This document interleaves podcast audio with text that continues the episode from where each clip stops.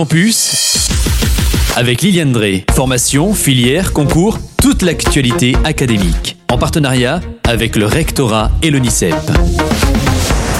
Bonjour et bienvenue dans Campus et bonjour Liliane. Bonjour Kylian, bonjour à vous tous. Lors de sa conférence de presse de rentrée, Gabriel Attal, ministre de l'Éducation nationale et de la jeunesse, a annoncé quelques changements à partir de cette rentrée 2023. On va commencer avec les changements côté évaluation et examen. Alors, ce que j'aime bien, c'est le mot quelque, parce que quand tu vas voir, accrochez-vous. Hein.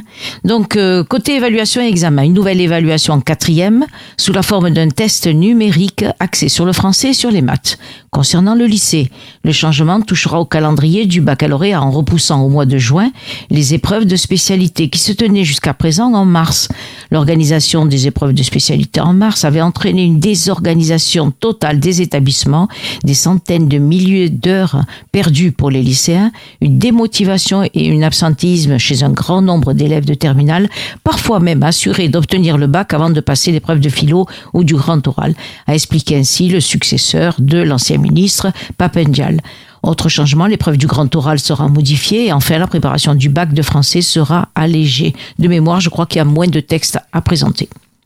Alors voyons à présent, Liliane, si tu veux bien, les enseignements. Pour ce qui est du collège, le ministre de l'Éducation nationale a réaffirmé sa volonté de renforcer l'acquisition des savoirs fondamentaux en classe de sixième, français et maths avec une heure hebdomadaire de soutien et d'accompagnement en français ou en maths instaurée pour chaque élève sur la base de l'évaluation du début d'année.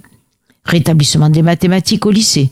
Les élèves de première générale vont bénéficier dès cette rentrée d'une heure trente de cours de maths par semaine. Et enfin, le dispositif Devoir fait sera généralisé à tous les élèves de sixième dès cette rentrée 2023.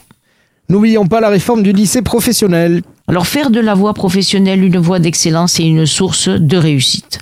Dès cette rentrée, les élèves, ça c'est très nouveau, les élèves seront gratifiés pour leur stage.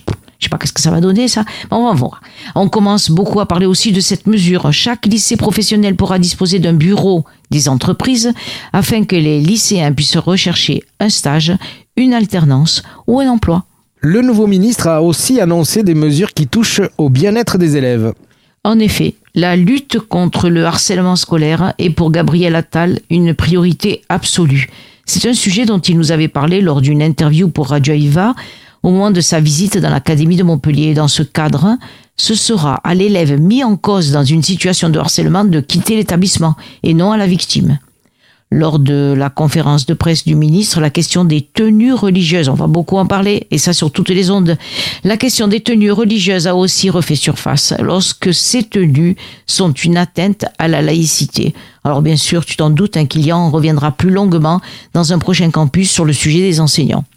Pour plus d'infos sur toutes ces annonces, une adresse www.l'étudiant.fr et sinon vous pouvez aussi aller sur le site internet de Radio Viva où se trouve en podcast l'interview que tu avais pu mener auprès de monsieur euh, le ministre. Voilà, c'est tout pour ce campus, on se retrouve à plus tard. À très bientôt, au revoir. C'était Campus, toute l'actualité académique en partenariat avec le rectorat et l'UNICEP.